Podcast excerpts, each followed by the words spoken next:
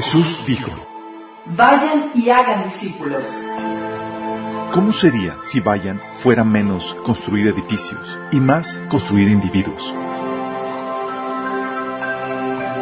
Si hiciéramos menos eventos, producciones, edificios, programas, reuniones, Habría menos estrés, gastos, deudas, recaudar fondos. Estaríamos librados para experimentar su amor, Amarle a Él, amar a los demás, liberar, sanar liderar. y desatar tu propósito.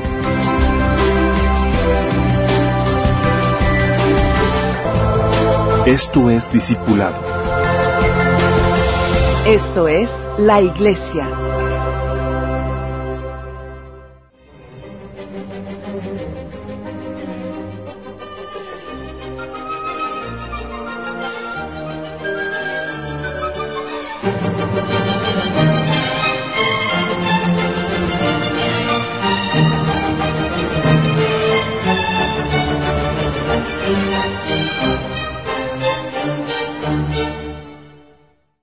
Padre Celestial, te damos gracias, Señor, por la bendita oportunidad que nos das de reunirnos para alabarte y exaltarte, Señor. Gracias por tu presencia que se mueve con libertad en medio nuestro Señor. Queremos pedirte ahora, Señor, que te muevas abriendo nuestro entendimiento, Señor, dándonos luz y revelación y entendimiento en cuanto a, a ese tema, Señor, que quieres enseñarnos. Que tu palabra se siembre en nuestros corazones y produzca el fruto que tú has deseado, Señor. Habla tras de mí, Señor, que tu poder y tu unción, Señor, fluye con libertad, Señor, tocando la vida de cada uno de nosotros, Padre. En nombre de Jesús. Amén. Ok, hemos estado hablando ya varias temáticas, eso es muy importante. Los que, si es la primera vez que sintonices eso, esto, hemos, nada más déjame platicarte, hemos estado estudiando qué dice la Biblia acerca del gobierno. Eh, eh, estamos viendo por qué la política y la, la religión son inseparables. Hemos platicado que eh, la política se trata de, eh, una de las funciones de la política es legislar lo bueno, lo malo y demás, y para eso requiere de la, de la religión, ¿se acuerdan? Habíamos comentado, de una norma moral, la cual la, obtiene de la religión. Vivimos eh, en ese sentido como hay diferentes cosmovisiones que dan forma a, la- a diferentes religiones que dan forma a las diferentes cosmovisiones, y eso también arroja diferente concepción acerca de la autoridad, cómo se maneja la autoridad, cómo debe ser la autoridad, la autoridad del gobierno. Vimos eh, cómo la definición que la Biblia da en cuanto a la autoridad que Dios le ha dado al gobierno, cómo es una institución que Dios le ha dado, que le da el poder de la espada y que tiene unas funciones limitadas eh, para el servicio del, ser humano, habíamos platicado. Platicamos el asunto de los derechos dados por Dios, los límites del poder legislativo, cuáles son las diferencias entre el poder, digo, entre el la forma de gobierno propuesta del Antiguo Testamento y la forma de gobierno del Nuevo Testamento, ¿se acuerdan? Y vimos cómo, la vez pasada, eh, entendimos por qué el cristianismo es el... ¿Por qué el cristianismo es lo que... eh, las libertades que disfrutamos son gracias al, al cristianismo. Habíamos platicado eso la vez pasada. Um, perdón. Así, vimos que la, la libertad es el fruto del cristianismo y su talón de Aquiles. ¿Se acuerdan de eso? Habíamos concluido, de hecho, algo muy interesante. ¿Alguien se acuerda de lo que habíamos concluido? Sí, que la- esa misma libertad después se revierte en contra. Así es. Habíamos platicado que si la iglesia no hace su trabajo, su tarea evangelística y los cristianos no son sal, las voces anticristianas ganarán el discurso social y con ello el poder político para quitar las libertades que hoy disfrutamos. Qué fuerte, ¿no? O sea, la Biblia enseña la libertad de conciencia, de expresión y el cambio de opinión, no por imposición, sino por convicción. Por eso el cristianismo es el campeón en, el debate e intercambio de ideas. Por eso en los países protestantes evangélicos la libertad floreció. No así con el ateísmo humanista que reprime cualquier forma de expresión religiosa, particularmente la cristiana. No así con el Islam que condena a la muerte de cualquier infiel que no cree en Mahoma. No así con la Iglesia Católica que condena, eh, que en el Concilio de Trento en el medievo con- condenó como malditos a los que enseñaran eh, la salvación por fe, que enseña la Biblia, y persiguió a los que contradecían. Por eso, la libertad que ahora disfrutamos va a sucumbir juntamente con, con el cristianismo, chicos. Por eso tenemos que prepararnos para la dictadura, la, dictatura, la dictadura totalitaria, que es lo que viene con el declive de la fe cristiana al menos que hagamos algo al respecto. Con eso concluimos la pasada. Y hoy vamos a hablar de un tema igual de importante, que es el asunto de cómo afecta la naturaleza pecaminosa en asuntos de gobierno. Y para esto, eh, quiero dar una, eh, un anuncio, una publicidad. Este tema lo platicamos y lo estudiamos en el, en el taller de básicos cristianos. Está dentro de, del, en nuestro canal de Minas y en, el, eh, en la página, está dentro del taller de básicos cristianos, que son temáticas básicas que todo cristiano debe conocer y debe saber. Ahí vimos y abundamos en, el tema de la naturaleza pecaminosa, pero quiero dar un, por causa de la temática, quiero reforzar eso, porque me he estado dando cuenta que en las temáticas o en las pláticas que he tenido con cristianos, pláticas y también discusiones que he tenido en Facebook, dicen que pues casi no se me da eso de la discusión. eh, me he estado dando cuenta que es un tema que a los cristianos les pasa de largo. O lo ignora o no saben las implicaciones. Y es desesperante ver la ignorancia del cristiano en este asunto y cómo afecta en la opinión y en el discurso político que, tenemos como cristianos. Entonces me interesa que entendamos bien qué onda con el concepto de la naturaleza pecaminosa y cómo repercute en el asunto de gobierno. Bueno, déjame explicarte, entendiendo la naturaleza pecaminosa, que la naturaleza pecaminosa, eh, ¿dónde y cómo surgió? Surgió eh, cuando el hombre pecó. ¿Se acuerdan? Dios le advirtió a Adán que el día que comiera del fruto prohibido moriría. ¿Se acuerdan? Génesis 2, del 16 al 17 le dijo, le dio Dios al mandato al hombre, puedes comer de todos los árboles del jardín, pero el, del árbol de conocimiento del bien y del mal no comerás. El día que de él comas, ciertamente morirás. Y el hombre, ya sabemos la historia, tentado por, el hombre y la mujer tentados por la serpiente, comieron el fruto prohibido y murieron en varios aspectos. Murieron físicamente, Génesis 3.19 dice que ganarás el pan con el sudor de tu frente hasta que vuelvas a la misma tierra de la cual fuiste sacado. Porque polvo eres y al polvo volverás hubo una muerte física, pero no solamente una, hubo una muerte física, también hubo una muerte espiritual, pues el Espíritu de Dios que moraba en el hombre se apartó de él y el Espíritu es el que da vida al Espíritu del ser humano. Dice Juan 3:16 que el ser humano solo puede producir la vida humana, pero la vida espiritual nace del Espíritu Santo. Y Adán y Eva estaban vivos porque el Espíritu de Dios estaba conectado o morando con el ser humano. Al momento de divorciarse de Dios por causa del pecado, hay una muerte espiritual. Génesis 6:63 dice que el Espíritu da vida. La carne no vale para nada. Las palabras que les he dado son espíritu y son vida. ¿Sí? Entonces la naturaleza pecaminosa, eh, bueno, por causa de la separación del Espíritu Santo, quedamos muertos espiritualmente por el pecado. Es lo que la Biblia habla en Efesios 2.13, Colosenses 2.13, Primera de Pedro 2.24. Y entonces podemos definir que la naturaleza pecaminosa eh, es la presencia y el dominio del pecado en una persona por la ausencia del Espíritu Santo en su vida. Nota lo que digo, es la presencia y el dominio. ¿Todo está bien con, ¿todo está bien con esto? Ok. Y eh, como cristianos, chicos, en ese sentido, eh, en nuestro estado actual hay presencia de pecado. ¿Estamos conscientes? pero no de dominio. Sí, es decir, nosotros por el Espíritu Santo tenemos el poder para dominar sobre el pecado en nuestras vidas. Sí. La completa redención, sin embargo, nos va a liberar de la presencia del Espíritu Santo en nuestros miembros, en nuestro cuerpo. Sí, con eso vamos a adquirir la inmortalidad. Entonces, así, Dios le advirtió a Adán y Eva que comieran, eh, el día que comieran el fruto morirían, y así el hombre adquirió una naturaleza pecaminosa que pasó a toda la humanidad, es decir, a toda la descendencia de Adán y Eva. Dice, por ejemplo, en Génesis 5.3 que Adán vivió Adán 130, 130 años y engendró un hijo a su semejanza, conforme a su imagen, y llamó su nombre Sed.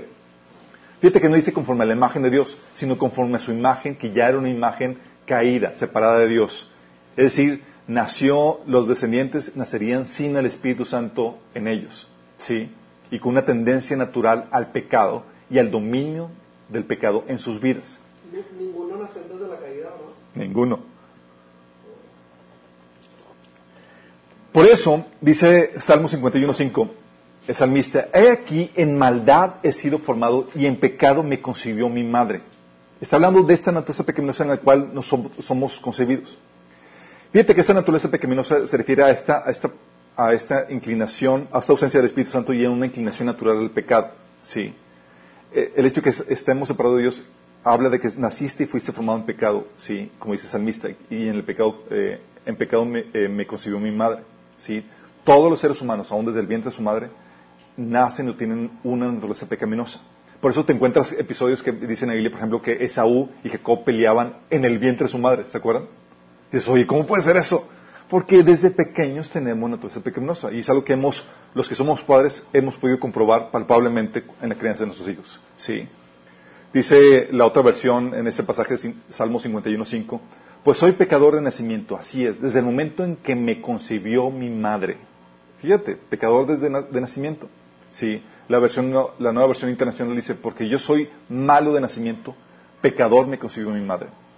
Entonces, lo que hace esta naturaleza pecaminosa te esclaviza el pecado. Romanos 8.7 dice, yo sé que en mí, es decir, en mi naturaleza pecaminosa, no existe nada bueno. Este es Salmo 7, digo, es Romanos 7, 7 del 18 al 24. Dice, yo sé que en mí, es decir, mi naturaleza pecaminosa, no existe nada bueno. Quiero hacer lo que es correcto, pero no puedo. Fíjate, hay un conocimiento de lo que es lo correcto, pero quiero hacerlo, pero no puedo. Quiero hacer lo que es bueno, pero no lo hago. No quiero hacer lo que está mal, pero igual lo hago. Ahora, si hago lo que no es lo que no quiero hacer, realmente no soy yo el que lo hace, eh, el que hace lo que está mal, sino el pecado que vive en mí. He descubierto el siguiente principio de vida, que cuando quiero hacer lo correcto, no puedo evitar hacer lo que está mal. ¿Alguien se siente identificado? lo que estamos experimentando es la naturaleza pecaminosa que heredamos de nuestro padre Adán. Qué lindo regalo. Sí. Dice, amo la ley de Dios con todo mi corazón, pero hay otro poder dentro de mí que está en guerra con mi mente. Ese poder me esclaviza al pecado que todavía está dentro de mí. Soy un pobre desgraciado. ¿Quién me librará de esta vida dominada por el pecado y la muerte? Y es aquí donde da la respuesta en el siguiente versículo. Gracias a Dios, la respuesta está en Cristo Jesús, que nos da el Espíritu Santo y el poder para vencer el pecado. Romanos 8 del 7 al 8 dice, pues la naturaleza pecaminosa es enemiga de Dios siempre nunca obedeció la ley de Dios y jamás lo hará. Por eso, los que todavía, viven bajo el dominio de la naturaleza pecaminosa no pueden agradar a Dios. ¿Quién vive bajo el dominio de la naturaleza pecaminosa? Todo ser humano que no ha nacido de nuevo. Romanos 8, 9 habla acerca de eso. Que ustedes dice, y ustedes no viven conforme a la naturaleza pecaminosa si es que el Espíritu de Dios mora en ustedes. O sea, que si mora en ti, no vives bajo la naturaleza pecaminosa y tú tienes victoria sobre el pecado.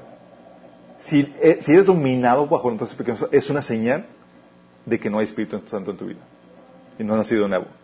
Por eso Jesús dijo en Juan 8:34, Jesús les respondió, de cierto os digo que todo el que hace pecado, esclavo es del pecado. Porque la naturaleza pecaminosa te esclaviza al pecado. Y por ende, a Satanás.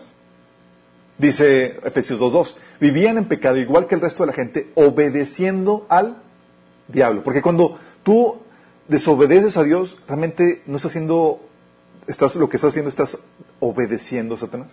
¿Sí? Dice, estabas obedeciendo al diablo, el líder de los poderes del mundo invisible, que es el espíritu que actúa en el corazón de los que se niegan a obedecer a Dios. Entonces, cuando te niegas a obedecer a Dios, ¿tú eres libre? No, eres esclavo. ¿De quién? De Satanás. Sí. Y de esta manera, Satanás se convierte en el príncipe de este mundo. ¿Por qué? Porque domina sobre el ser humano pecador. Por eso, el, este, Satanás pudo tentar a Jesús ofreciéndole los reinos de este mundo. ¿Se acuerdan? Lucas 4, del 5 al 6 le dijo, entonces el diablo lo llevó a un lugar alto y le mostró en un instante todos los reinos del mundo. Sobre estos reinos y todo su esplendor le dijo, te daré la autoridad, porque a mí me ha sido entregada y puedo dársela a quien yo quiera. ¿Cómo que puede darla? Claro, porque él controlaba a las personas pecaminosas. ¿Sí? Por eso dice la Biblia que no hay ninguna persona justa. Dice Eclesiastés 7:20, no hay una sola persona en la tierra que siempre sea buena y nunca peque. ¿O creen que hay alguna? ¿Alguien ha conocido? No. Nuestra experiencia personal nos testifica esta realidad. ¿sí? Romanos 3 del 10 al 12 dice, no hay un solo justo ni siquiera uno. No hay nadie que entienda, nadie que busque a Dios. Todos han descarriado a una, se han corrompido. No hay nadie que haga lo bueno, no hay uno solo. Sí. Todos han violado, dice la Biblia, su conciencia. Aunque no conozcan la ley de Dios, Dios ha puesto la ley en sus corazones y la han violado. Sí, dice Romanos 12:15. Ellos demuestran que tienen la ley de Dios escrita en el corazón porque su propia conciencia y sus propios pensamientos los, o los acusan o bien les indican que están haciendo lo correcto. ¿Sí? Hay vestigios de la ley de Dios ahí y eso, y, aunque, aunque, no conozcas la ley de Dios, esos vestigios de la ley de Dios en tu conciencia, eh, o, los, o te caminas en base a eso o los violas. Y todos han violado, si no conocen la, la ley de Dios, han violado su conciencia, haciendo los pecadores. ¿Sí? Y el pecado, chicos, afectó todas las áreas de tu ser. No quedó ningún área que no quedara afectada. ¿Qué me refiero con esto? Afectó tus emociones, volviéndote egoísta. Sí, Jeremías 2, 17, 9 dice, engañoso es el corazón más que todas las cosas y perverso. ¿Quién lo conocerá? Afectó tus emociones. Afectó tu mente. Sí, de pensar, de pensar razonablemente te hizo un necio. Dice Efesios 4, del 17 al 18, con la autoridad del Señor les digo lo siguiente, ya no vivan como los que no conocen a Dios, porque ellos están irremediablemente confundidos. Tienen la mente llena de oscuridad, vagan lejos de la vida que, Dios ofrece, porque cerraron la mente y endurecieron el corazón hacia Él. Fíjate cómo afecta las emociones y la mente. Lo mismo lo reitera Romanos 1 del 21 al 22 y Romanos 1 28, que por haber negado a Dios, sí, Dios los entregó a la, ah, depravación de su mente. Sí. Es lo que ocasiona el pecado. Entonces afecta la mente y también afecta la voluntad, esclavizándole al pecado, como lo hemos visto. Dice Romanos 7, del 22 al 23, amo la ley de, eh, de, Dios con todo mi corazón, pero hay otro poder dentro de mí que está en guerra con mi mente. Ese poder me esclaviza al pecado que todavía está dentro de mí. O sea, controla tu voluntad. Y también afectó tu conciencia. ¿Cómo afecta tu conciencia? La cauteriza, la calle, la hace insensible a la voluntad de Dios. Dice Tito del 1 al 15, todas las cosas son puras para los puros, mas para los corrompidos e incrédulos nada les es puro, pues hasta su mente y su conciencia están corrompidas. ¿Sí? Otro pasaje de Timoteo dice, tales enseñanzas provienen de embusteros hipócritas que tienen la conciencia encallecida, o la otra versión dice cauterizada. ¿Qué se refiere esto? Que ya la conciencia no les funciona bien, ya no les habla, porque la han acallado. ¿Sí? Eso es, todo eso es consecuencia del pecado. En pocas palabras, la Biblia dice que afectó todo tu ser. Es lo que se conoce como la total depravación del hombre. No significa que está totalmente depravado, significa que todo su ser ha sido afectado por el pecado. ¿Sí? Afectó su espíritu, alma y cuerpo. Por eso Pablo tuvo que decir en 1 de Tesalonicenses 5:23, y el mismo Dios os santifique por completo y todo vuestro ser, espíritu, alma y cuerpo, sea guardado irreprensiblemente para la venida de nuestro Señor Jesucristo. Esto es importante porque la gente, bajo la filosofía escolástica católica, pensaban que, la mente, el razonamiento, no hubiese afectado por el pecado. Tú podías razonar y concluir perfectamente porque el pecado no tocó eso, cuando nada que ver. Todo nuestro ser fue afectado por el pecado. Y por eso todas las áreas de la actividad humana, ninguna queda exenta de corrupción. Si toda el área de actividad humana, todo el área donde el hombre toca, lo toca, lo corrompe por el pecado que en su corazón corrompido las artes, la ciencia, la familia, la escuela, la filosofía, el gobierno, todo ha sido trastocado por el pecado del hombre, por la naturaleza pecaminosa. Todas las áreas han sido afectadas. ¿sí? ¿Y qué hace la naturaleza pecaminosa? La naturaleza pecaminosa te lo muestra, eh, eh, este Pablo te la resume en Gálatas 5, 21 22, donde habla acerca de las, de las obras de, de la carne. ¿sí? Pero resumiéndote esto, el pecado, la naturaleza pecaminosa tiende a varias cosas que, tú lo puedes identificar. Es algo que platicamos en la predicación de la seducción del pecado. Vimos que el pecado tiende al egoísmo, versus el espíritu tiende al amor. ¿sí? El egoísmo es, es centrado en ti, en lo que quieres, en tus caprichos, en tus derechos. Es egoísta. Tiende a eso, el pecado. Tiende a lo inmediato versus lo que implica tiempo y persistencia, que es lo que te impulsa el Espíritu Santo. Es decir, lo rápido, lo inmediato, lo que no, lo que no considera el beneficio a mediano o largo plazo es aquí y ahora. ¿Sí? O sea, que flojera esperar, es dámelo aquí ya. ¿Sí? El pecado, la naturaleza pecaminosa tiende a lo cómodo y sencillo versus lo laborioso y lo complicado. Decir, lo fácil, sin esfuerzo, sin arduo trabajo, sin ejercer dominio propio. Esa tendencia es, es la pecaminosa. ¿Sí? Tiende al placer versus al sacrificio. O sea, nada que involucre ese sufrimiento. O sea, e, e, evitando toda incomodidad, todo dolor, toda autonegación. Eso es efecto de la naturaleza pecaminosa. Tiende a lo superficial, a las apariencias, versus a lo involucrado, a lo sincero. ¿sí? Con que se vea bien. sin importar la apariencia, con que la gente vea que se ve bonito, aunque por dentro esté mal, suficiente. ¿Sí? Tiende lo pasivo versus la iniciativa. El pecado te lleva a la falta de iniciativa en dar, ayudar, bendecir, no ejerce iniciativa, si no es por necesidad personal o conveniencia personal, es decir, por egoísmo. ¿Sí? Y tiende a la irresponsabilidad versus una vida responsable, que es lo que te impulsa el Espíritu Santo. Es decir, te lleva a evadir las consecuencias de tus malas decisiones. Es decir, es irresponsable. Estas son las tendencias del, pecado, ¿sí te das cuenta? Oye, y lo hemos vivido todos. O sea, ¿cuántas veces nos hemos sentido como que eh, preferimos lo rápido, lo que no involucra sacrificio, trabajo, desgaste? Por eso la gente cae en las, fácilmente en las estrategias de, en los, el fraude de conseguir dinero fácil, ¿sí? ¿Por qué? Porque la naturaleza pecaminosa se siente atraído por eso. Oye, dinero, o sea, poder, sin necesidad de trabajar, fácil, sencillo y demás. Y dices, ¿qué onda con eso? ¿Sí? Y la gente cae en eso. ¿Por qué? Porque eh, apela a su naturaleza pecaminosa. ¿Sí vamos entendiendo? Eh, en cambio, si te digo, oye, te voy a presentar un negocio que, que te puede ir bien, pero vas, a tener que o sea, esforzar, desgastar, es, un, es a largo plazo y demás, y es como que, uy, fúchila. ¿O cómo no? ¿Sí? ¿Por qué? O, o apela a la naturaleza pecaminosa o apela a, a- a la naturaleza del Espíritu, ¿sí? Y todo lo bueno, ¿sí? En esta vida involucra eh, esfuerzo laborioso, persistencia, tiempo, sacrificio, eh, amor sincero y demás. Todo lo que no, todo lo contrario a la naturaleza pecaminosa. ¿Estamos entendiendo? Y esa es la tendencia normal. Afortunadamente Dios no nos deja en el vacío lidiando con la naturaleza pecaminosa. Ha puesto Dios restric- restricciones o restrictores o barreras, ¿cómo se llama? Estorbos a la naturaleza pecaminosa para que no florezca ah, en desmedida. ¿Sí? Restricciones o, o barreras naturales a la naturaleza pecaminosa. Dios ha puesto esto. Varias cosas que Dios ha hecho. Por ejemplo, una, una de las restricciones o barreras naturales a- a que florezca la naturaleza pecaminosa en desmedida es la conciencia. ¿Sí? La conciencia es vital, es el policía que tienes en la mente que te dice, hey, estás diciendo mal, el que te condena cuando hiciste algo mal, el que te incita a que hagas lo correcto.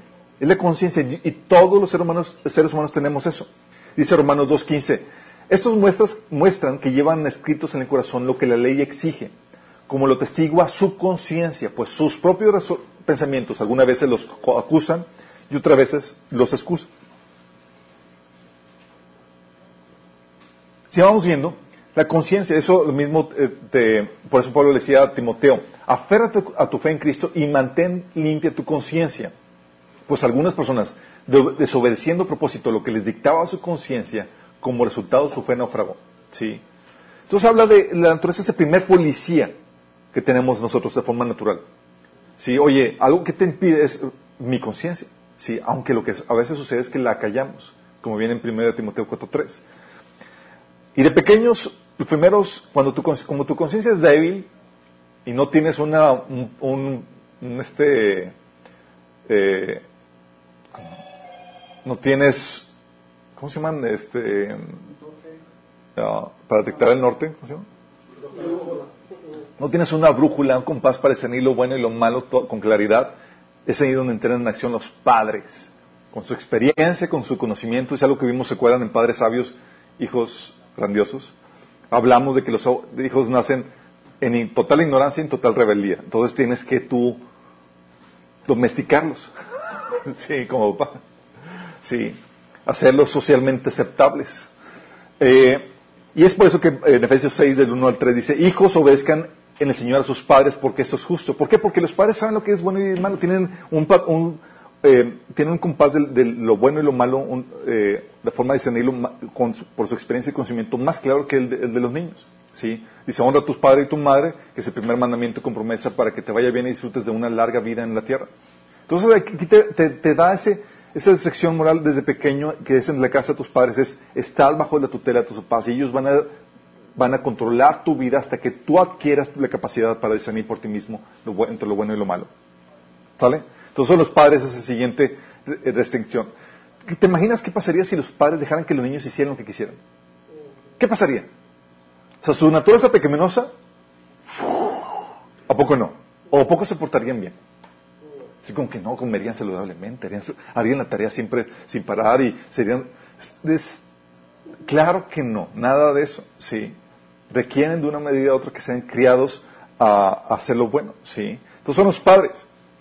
La otra restricción o la otra barrera natural es la religión. Aquí no estoy hablando del cristianismo, estoy hablando de la religión en, en general, que es, enseñan eh, toda la religión, la católica, la, judía, etcétera, eh, enseñan principios o eh, el deber moral, ¿sí? Como dice en Hechos 15, 21, hablando Pablo, dice, por eso, pues esas leyes de Moisés se han predicado todos los días de descanso en las sinagogas judías de cada ciudad durante muchas generaciones. Eran judíos que te, te enseñaban la ley de Moisés.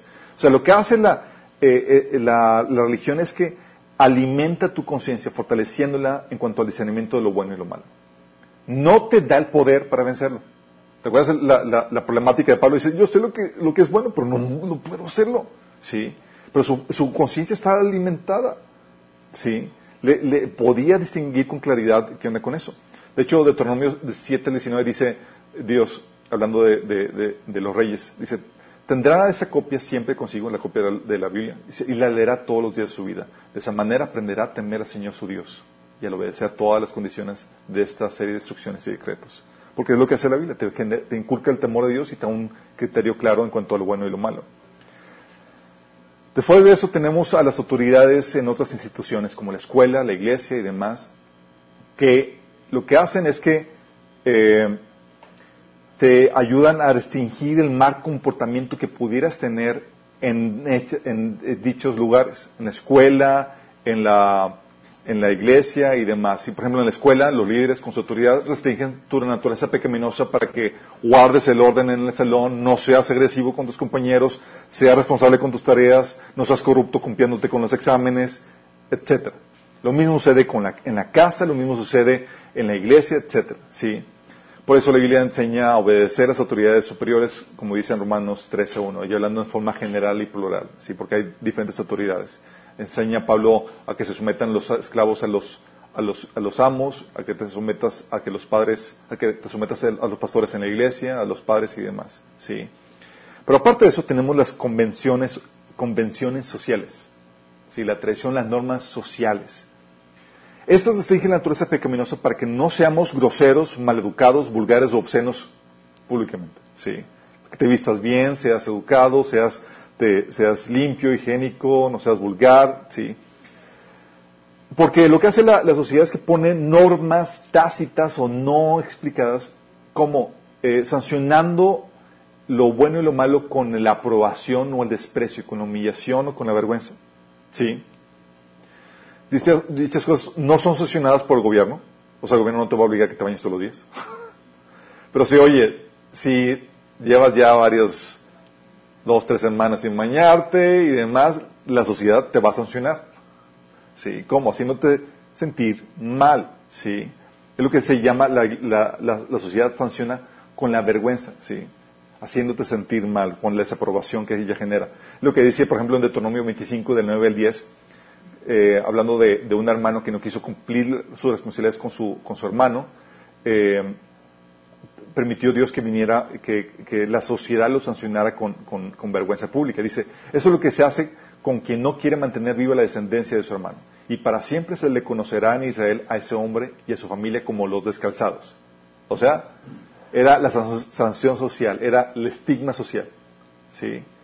No te, no, el gobierno no te lo va a, eh, a, regular, pero sí va a propiciar el estigma social. De hecho, por eso Pablo también ponía patrones o normas de comportamiento basada en, la, en, las normas sociales.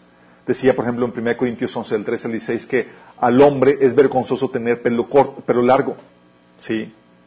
O sea, te, te, eh, la te enseña que debes acoplarte a la normativa social para no causar pieza de tropiezo en el Evangelio. ¿Sí? Qué fuerte. Todo viene de la, la, las convenciones sociales, eso es lo que obliga a que los niños, que, a que tú, por ejemplo, por pena pública, tengas a tus hijos bien portaditos en público y demás, para que no hagas el oso y, cosas por el estilo. ¿sí? Después de eso viene el, el gobierno, que, es, que, es, que, lo que hace el gobierno es que te, eh, pone o infunde el miedo por el, el temor al castigo. Dice Romanos 13 del 3 a 5, porque los gobernantes no están para infundir terror a los que hacen lo bueno, sino a los que hacen lo malo. ¿Quieres libertad del miedo a la autoridad? Haz lo bueno y tendrás su aprobación, pues está al servicio de Dios para tu bien. Pero, pero si haces lo malo, entonces debes de tener miedo. No en vano lleva la espada, pues está al servicio de Dios para impartir justicia y castigar al malhechor. Así que es necesario someterse a las autoridades, no solo para evitar el castigo, sino también por razones de conciencia. Entonces aquí está diciendo, oye, otra restricción es el gobierno, que lo que hace es que limite la autoridad, la, digo, la naturaleza pecaminosa como con el temor al castigo. ¿Sí? Oye, no me paso el alto porque está ahí la, el, el, el, tránsito y demás. De hecho, todos hemos vivido esa experiencia. Ves ahí la autoridad o el tránsito y demás y todos bien portaditos, guardando la... ¿Qué hace? Es el temor al castigo te, te, te lleva a restringir la naturaleza pecaminosa. ¿Sí? ¿Vamos entendiendo? Entonces, parte de las restricciones. Hay, otro, hay otra barrera, hay otro estorbo a la naturaleza pecaminosa que es muy importante. ¿Qué se les ocurre? Faltan aquí varios. Faltan, de hecho, cuatro. Otra barrera, otra restricción de la naturaleza pecaminosa es la necesidad. O lo que la Biblia llama el hambre. El hambre, en serio, dice, fíjate, la Biblia te dice, o sea, vimos que la, tendencia de la naturaleza pecaminosa es a la comodidad, a echar la flojera, a disfrutar, a, a no trabajar. ¿Sí? De hecho, de hecho, dicen que muchos, no digo, si fuera por nosotros, no, digo, pues, vivirías en vacaciones perpetuas. De hecho, la manera en como muchos, muchos venden los negocios multiniveles es el estilo de vida donde ya te jubiles temprano, ya no, ya no, ya no trabajas, estás de vacaciones y demás, porque la tendencia pecaminosa, ¿sale? Proverbios 16, 24 dice, al que trabaja, el hambre lo obliga a trabajar, pues su propio apetito lo estimula. Vóytelas. O sea, ¿qué dice? ¿Qué te dice? Dice, o sea, si no fuera por el hambre serías una persona, no, serías una persona de provecho. ¿Estás entendiendo? O el hambre te obliga a ser productivo y a beneficiar a alguien más con tu servicio y con tu don. Entonces el hambre, sí, de hecho por eso decía Pablo en 2 Tesalonicenses 3.10, porque incluso cuando estábamos con ustedes les ordenábamos, el que no quiera trabajar, que tampoco coma.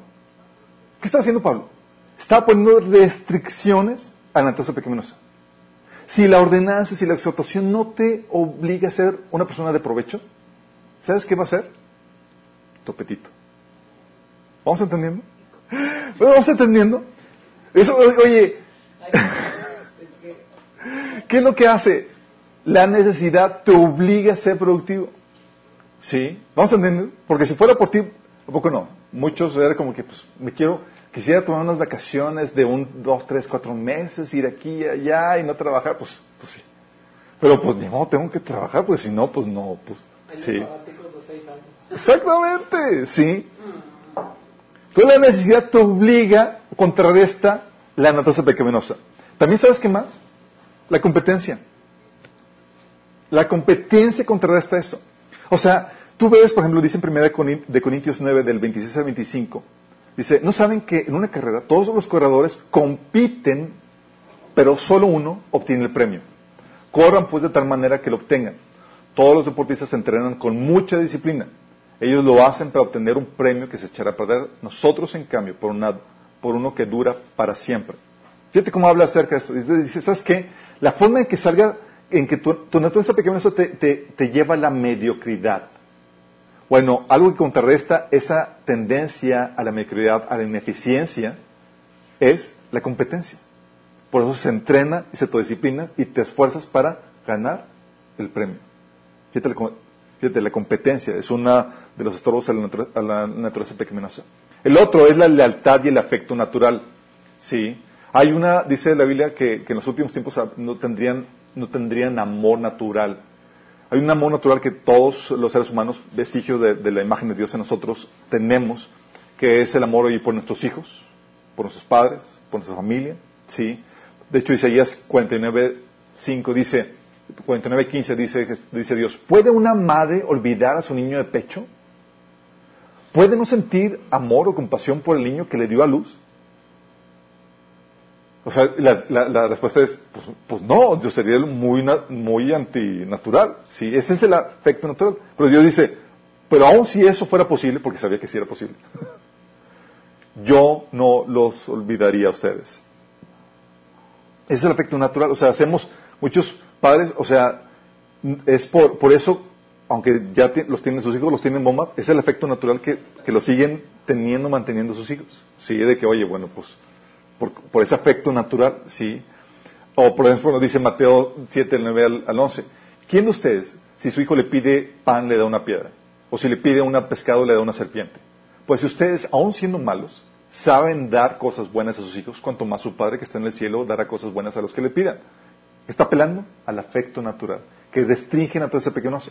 ¿sí? Si no fuera por ese afecto natural, muchos ya hubieran abandonado a sus hijos o ya hubieran hecho cosas terribles. ¿sí? Y está sucediendo. ¿Sí? Y el otro sector, eh, o estorbo a la naturaleza pecaminosa, es el Evangelio de Cristo. El Evangelio de Cristo que te hace nacer de nuevo para recibir el Espíritu Santo. Con el Espíritu Santo, el nacer de nuevo a la familia de Dios, que implica el, nacer de nuevo a, a la familia de Cristo y comenzar el camino cristiano.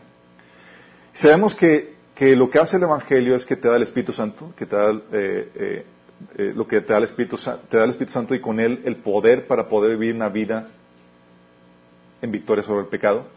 Te da su palabra, lo cual te santifica, como dice Juan 17, 17.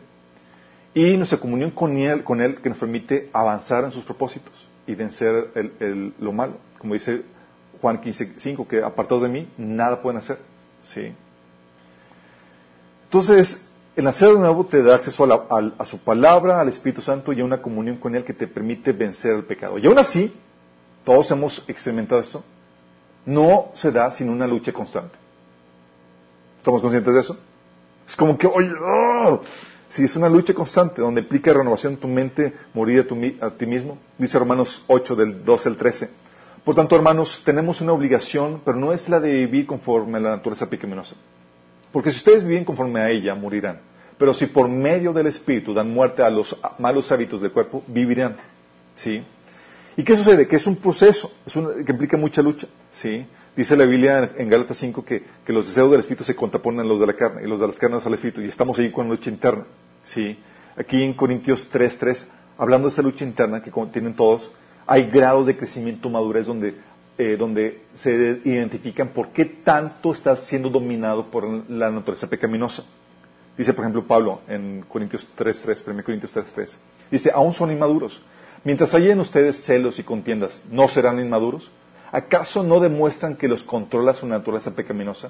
¿No viven como la gente del mundo? ¿Por qué? Porque a mayor grado de madurez, a mayor grado de crecimiento en la palabra, en, tu caminar con el Señor, en renovar tu mente, en el ejercicio de los frutos del Espíritu Santo, vas siendo eh, independiente o vas alcanzando una mayor libertad del pecado que todavía domina aún al cristiano. ¿Se acuerdan de eso? Eso lo vimos abundantemente en los temas básicos del cristianismo, en, en cómo tu lucha contra el pecado. ¿sí? Y sin embargo, ¿sabes qué propone el humanismo? El humanismo propone eliminar todas estas res- restricciones. Todas. El humanismo propone que acalles tu conciencia, pues esta limite, restringe tu potencial y, y también te enseña que nada es tu culpa, que todo es culpa de los demás. Sí. Eres víctima. Sí. Eso, es- es una tontería. de lo que, es todo lo que enseñan. Si, Sí. no- si nada es tu culpa y es culpa de los demás, entonces alguien se vino equivocando. Por eso quieren cambiar, como es culpa de los demás, por eso quieren cambiar a los demás, el gobierno, estructuras sociales y demás. Y es lo que están queriendo lograr. Por eso también quita el poder y la autoridad a los padres, al punto de que ahora ellos tienen miedo de disciplinar a sus hijos porque pueden ser demandados. Por eso también quiere erradicar la religión acusándola del opio o la droga de la, de la gente, de los pueblos. Eh, porque la mantiene, el- eh, mantiene el pueblo en, oculti- en eh, oscurantismo, impidiéndole progresar. También por eso resta la autoridad a las institu- instituciones en donde ahora no puedes despedir o negar el servicio a un miembro o a un cliente, sino, eh, sino que tienes que hacer lo que ellos demandan o ser san- sancionado por el gobierno. Sí. También por eso quita las convenciones sociales al forzar como aceptable lo vergonzoso, lo vulgar y lo pervertido. ¿Sí saben a qué me refiero? Lo buen entendedor, pocas palabras. También, por eso le quita el poder, también por eso quitan el poder al gobierno al refrenarlo para que actúe con fuerza contra el crimen or- organizado. ¿Han escuchado la frase abrazos no balazos? También por eso quitan a la gente la necesidad de trabajar dándoles una renta universal. ¿Hay necesidad? No. Entonces, con eso todas... mm, Sí. También por eso promueven el quitarle la ambición personal al querer forzar un comunismo poniendo un tope a lo que puedes alcanzar. También por eso quieren cortar con toda la lealtad y efecto natural de los padres hacia los padres o hacia los hijos o incluso hacia la nación. Es lo que hacía, por ejemplo, el fascismo. Quita- eh, eh, te quitaba los hijos para ellos criarlos y, y generar una lealtad al partido más que los padres. Sí. También por eso prohíben la, pre- la predicación del Evangelio, a pesar de que es lo único que tiene el poder para salvar y regenerar, regenerar. Todo eso es lo que promueve, lo que está empujando el humanismo. ¿Y qué crees que está haciendo? Está quitando todas las restricciones a la naturaleza pecaminosa. ¿Y qué crees que pasa? ¿Crees que la maldad va a aumentar? ¡Claro! Pero ahora entiendes por qué. ¿Me explico? O sea, por eso la Biblia enseña, chicos, esta realidad de la naturaleza pecaminosa lo enseña en todos. O sea, por más cristiano que seas y por más hombre de Dios que seas, la Biblia te pinta eh, eh, los casos de, por ejemplo, los grandes líderes manchados con pecado. Te enseña, por ejemplo, eh, a, Mo- a un Moisés que cayó en pecado y que por eso no pudo entrar a la tierra prometida. A un David que violó la ley de Dios y y, realizó un censo indebido que ocasionó la muerte de miles de personas, aparte de, de cometer adulterio y homicidio. ¿Se acuerdan? Que causó la maldición a, a su descendencia. O Salomón, que al final de sus días se, se apartó adorando a otros dioses, incluyendo al dios Moloch, que se, se le veneraba culto con eh, sacrificio de bebés. ¿Te imaginas? Tienes a un Pablo, ¿sí? Teniendo problemas con orgullo. Tienes a un Pedro y a un Bernabé siendo, eh, ce- cediendo a la presión de, gru- de- de- de- de grupo, ¿sí? Y tienes a un Juan cometiendo ah, idolatría, postrándose entre ángeles. Y son los grandes. ¿Por qué la Biblia te, te muestra a los grandes hombres así falibles? Para hacerte ver, hacerte entender que hay una naturaleza pecaminosa y que tienes que estar al tanto de eso. ¿Sí? Entender esta enseñanza, chicos, tiene implicaciones muy prácticas. ¿Sí? Entender la naturaleza pecaminosa te lleva a tomar medidas apropiadas para contrarrestar esta enfermedad, por ponerle de una forma.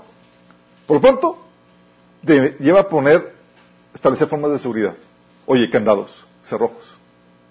La Biblia no dice que lo pongas, pero sí te enseña que hay peligros por la naturaleza pecaminosa, que hay gente mala. Sí. Entonces, por eso pones candados, cerrojos, cámaras de seguridad, alarmas, pólizas de seguro, para proteger tu... Claro, porque si de seguro se trata. Para proteger tu casa, tu carro, tu negocio, tu propiedad, por eso. ¿Sí?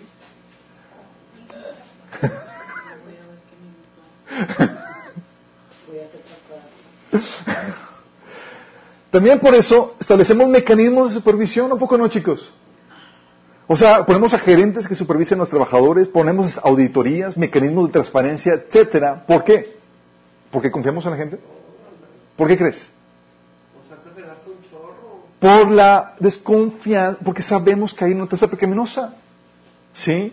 Por eso también formalizamos los convenios con contratos, chicos. ¿Sí? O sea, para evitar abusos por la fragilidad de la palabra, de la palabra y la memoria, o sea, la palabra hablada, se formalizan los convenios y contratos por escrito y con testigos, si les ha tocado, hasta notariados y más. ¿Por qué? Para darle formalidad, para que no haya problemas con que, oye, ¿qué me dijiste? No me acuerdo, pues yo dije esto y, y, y dime si diretes, ¿sí? Porque sabemos que podemos ah, tomar la fragilidad de la palabra y, la memoria para nuestra conveniencia, para abusar, ¿sí? También por eso pedimos colaterales o avales o fianzas, pues sabemos que la gente puede fallar, engañar y nos protegemos pidiendo colaterales o avances. ¿Estamos entendiendo? ¿Por, por qué lo hacemos? Porque estamos conscientes de la naturaleza pecaminosa. ¿Sí? También por eso, ¿qué crees? Eh, ponemos a la gente a prueba. Pues sabemos que la gente es corrupta y engaña. Y es que la ponemos a prueba así para darles un tiempo de eh, eh, para- antes de ponerles un de ponerlas como de planta o darles un puesto de- eh, eh, indefinido de tiempo ¿por qué? porque podemos podemos sabemos que se pudo haber vendido muy bien en la entrevista pero nada que ver en la práctica Sí, podemos, de hecho lo que decía Pablo en 1 Timoteo 3.10 a los, a los diáconos es, primero ponlos a prueba. Y era cristiano, chicos. Y luego ya si, si pasaron prueba, que ejerzan, ya darle la planta. ¿Sí? Por eso. ¿Sí? También por eso prohibimos los monopolios. Puesto que la naturaleza pecaminosa tiende, te, te, lleva al descuido, a la ineficiencia, a la flojera, al abuso, o sea, al egoísmo. Es que se prohíben los monopolios, ¿estás consciente de eso? De esta forma se quita, se, se, le quita el monopolio, el mercado cautivo que, le aseguraba una ganancia permanente y, le crea una necesidad, una necesidad constante. ¿Por qué? Porque siempre va a tener el riesgo a, que, a salir del mercado por perder a, a sus clientes, porque los clientes ya se pueden ir con la competencia. ¿Sí? Por un mal producto, un mal servicio que haya ofrecido de su parte. ¿Y qué obliga? A mejorar, a ser eficiente, ser atento y demás. ¿Sí vamos entendiendo?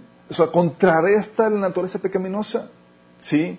También por eso, chicos, no aspiramos ni apoyamos utopías. ¿Ustedes saben qué es utopías? El ideal, así, el reino aquí en la tierra, antes de que venga Cristo. No lo apoyamos. ¿Sí? Y ni lo tragamos. Sabemos que por la naturaleza pecaminosa no podemos librarnos por completo de la corrupción, sino que siempre tendremos que batallar con ese problema en lo individual, en lo institucional y en lo social. A lo más que podremos aspirar es a disminuir la corrupción, pero no a eliminarla por completo, sino hasta que venga el reino de Dios que va a suceder en la segunda venida. Sí. Por eso Jesús, consciente de esta problemática, dijo, siempre tendrán entre ustedes, ¿qué? Pobres. Señor, pero ¿por qué dice eso? Cancelo esa palabra.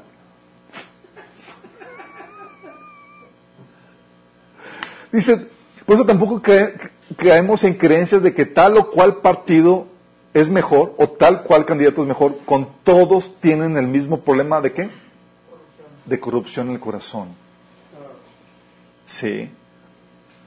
¿Consciente de esto, chicos? Estas son las implicaciones prácticas. ¿Y las implicaciones del gobierno? ¿Qué tomamos ante la conciencia de que el ser humano tiene una naturaleza pecaminosa que lo lleva a abusar, a pecar, a hacer lo malo, aunque conozca lo bueno? ¿Qué medidas tomas ante el ejercicio de gobierno? Pones a una persona pecaminosa en la posición de, de poder más alto. Debes de poner, tener alguna, medida, alguna medida para contrastar los posibles abusos que sabes que se van a dar, ¿o no? ¿Y qué haces? O sea, conscientes de la naturaleza pecaminosa, tomamos medidas de seguridad para proteger nuestra casa. Pero ¿qué medidas de seguridad podrías establecer para resguardar, resguardarte de la naturaleza pecaminosa de la gente que está ejerciendo el poder político?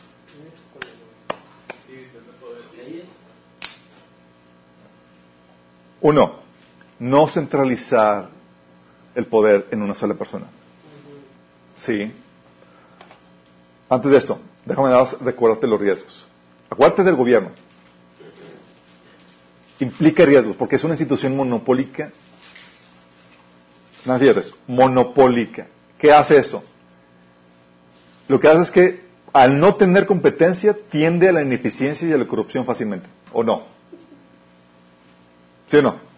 Porque estás consciente de la naturaleza pecaminosa. Sí. O sea, es una institución también con el poder de las armas. No se imagínate. Poder de las almas en personas pecaminosas. Oh my goodness. o sea, el cual podría usarse para reprimir a la población, abusar del poder o perpetuarse en él. Y dice, ah, nunca ha sucedido.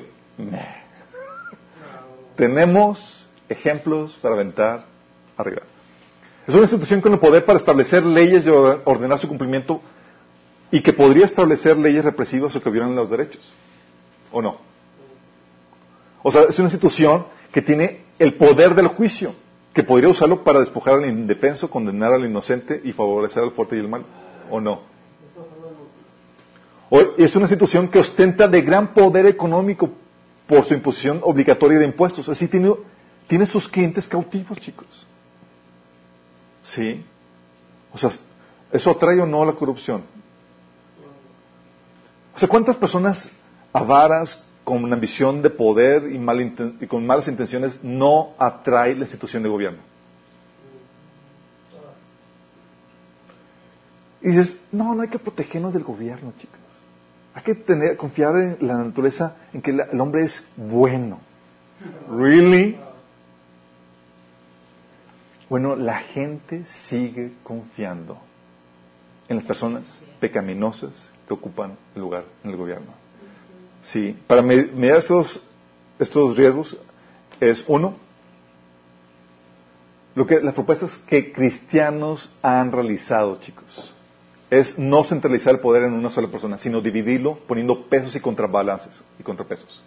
¿Sí? Por eso, la división de poder que conocemos ahora como la división entre, en el poder ejecutivo, legislativo y judicial con sus check and balances, como se conoce, o pesos y contrabalances, es una propuesta cristiana. ¿Está bien? AMLO sí, ya estoy eliminando gran parte de eso. O sea, con, la división de poderes tenemos un grupo que hace las leyes, que es el legislativo, otro que juzga y dicta las sentencias, que es el judicial, y otro que administra y dirige la hacienda pública, así como la fuerza policíaca y militar, que es el ejecutivo. De esta forma, no pueden hacer lo que quieran, sino que tienen que autorregularse internamente para evitar abusos y desviaciones. Esa, chicos, propuesta es una propuesta cristiana. Tiene sentido, ¿no? ¿Cómo se les ocurrió? ¿Por qué pensaban eso? Por la doctrina de la naturaleza pecaminosa. El otro, el derecho a la formación de partidos que compitan con el poder político. Es una forma, la competencia. Sí, la competencia política cuestiona que los partidos se vigilen unos a otros y se llamen a cuentas mutuamente. ¿O nos ha tocado en las, en las elecciones que están los partidos de los otros vigilando que no hayan ahí abusos y demás? Es lo que cuestiona la competencia. Sí. Transparencia. Sí. Eh, aquí dicen, me salté uno. Es también periodos de gobierno limitados con reelección limitada.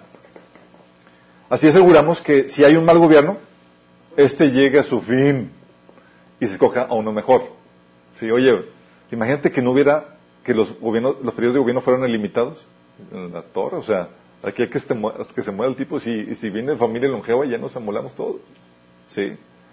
Y la reelección limitada también, ¿sí? El otro punto es la transparencia, que se exponga el uso de dinero, compras, licitaciones públicas, así como las actividades que hace el gobierno, que estén transparentadas. Esto te obliga a que, como lo que, una de las cosas que contrarresta la, la, la notación pecaminosa es la vergüenza, el hecho que sea, que sea público te obliga a que te portes bien porque te están vigilando. Sí.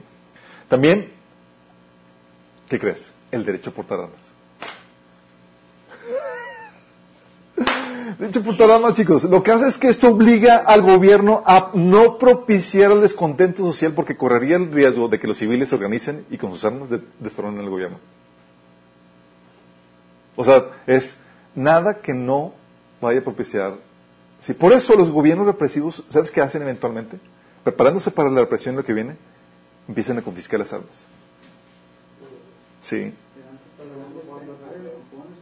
Todo eso. ¿Por qué?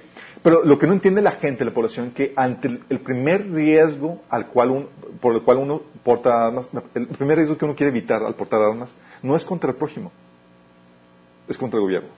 Porque es la institución que más, que tiene un historial más sanguinario, más sangriento y más de abusos que cualquier otro. Sí. De hecho, en una cita polémica que algunos atribuyen a Thomas Jefferson, resume esta idea. Dice, cuando los gobiernos temen al gobierno hay libertad. Cuando la gente le teme al gobierno hay tiranía. La razón más poderosa para que la gente conserve el derecho a mantener y portar armas es, como último recurso, protegerse contra la tiranía del gobierno. ¿Sí? Pero aquí nos han educado muy bien en México para no tener armas. Esto, además de las otras medidas que también hemos hablado para resguardar el abuso de poder, los hemos platicado la vez pasada, que es un gobierno constitucional. Es decir, hay derechos que tiene que, que tiene que defender el gobierno y no puede legislar en contra de ellos. La otra es un gobierno donde nadie esté por encima de la ley. Los gobernantes están para guardar la ley, no para realizar sus caprichos personales, y ellos también deben ser juzgados por la misma ley. ¿sí? y lo que habíamos comentado de un gobierno de funciones limitadas. O sea, no le delegas más funciones más allá de las establecidas por Dios, pues sabemos que como es una institución monopólica tendría, tenderá a la ineficiencia y a la corrupción, pues no tiene competencia. ¿Vamos? Esas son medidas y propuestas, chicos, que los cristianos podemos presumir que son de nuestra iniciativa. ¿Por qué? Porque conocemos la realidad de la naturaleza pecaminosa. ¿Vamos? Y sin embargo hay alguien que dice, ¡Ey! Yo conozco gente que es muy buena. ¿Sí nos ha tocado? Y dices, oye, es gente tan buena que nada más le falta ser cristiano. ¿Sí les ha tocado o no?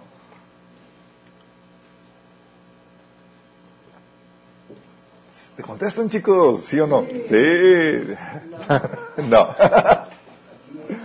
no es que déjame aclararte esto, chicos. La gente es buena, o somos buenos sin Cristo,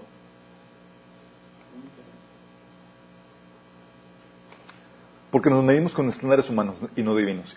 Y realmente no nos conocemos mutuamente. dices, oye, cuando las personas que hemos compartido el Evangelio, dice, ¿a dónde, crees que irías? Pues al cielo. ¿Por qué? Porque soy una persona buena. ¿Por qué? Porque se, se comparan con estándares humanos. Y siempre vas a encontrar a alguien peorcito que tú. ¿Sí? Exactamente. ¿Sí? Y también porque no nos conocemos realmente. O sea, una de las primeras razones por las que creemos que somos buenos es porque nos comparamos con otras personas peores que nosotros y no con el estándar de Dios. De esta forma, nuestro corazón nos engaña en darnos una concepción de nosotros mismos más alta de lo que realmente es. Fíjate en la expresión de, de Dios. En Jeremías 17.9. Dice, el corazón humano es lo más engañoso que hay, extremadamente perverso. ¿Quién realmente sabe qué tan malo es? Te está diciendo Dios, o sea, ve el corazón del hombre, y la expresión que sale del corazón de Dios es esta. Y tú, Señor, yo Por eso Pablo, Pablo en 1 Corintios 4 decía que ni, ni siquiera él confiaba en su, decía, yo tengo la conciencia tranquila, pero ni aún eso me justifica porque sabe que su corazón no podía engañar. ¿Sí? A veces somos tan inocentes como Pedro, que aseguraba que no negaría a Jesús y quería hasta la muerte por él. ¿Se acuerdan? En Mateo 16, del 33 al 35. No, Señor, yo voy a dar, porque creía que tenía la capacidad moral para hacerlo. ¿Sí? Y a las cuantas horas lo negó tres veces. Mateo 26, 75. Pero Jesús se lo advirtió de antemano. ¿Por qué? Porque conocía la debilidad humana y al igual que Pedro, Él sabe nuestro corazón y nos advierte de nuestra debilidad. ¿Vamos entendiendo? Todo es porque no nos medimos con estándares humanos y no nos conocemos realmente. La otra también, somos buenos porque, no por convicción, sino por temor al castigo o la vergüenza. Si no hubiera restricciones, chicos, ¿qué no serías capaz de hacer?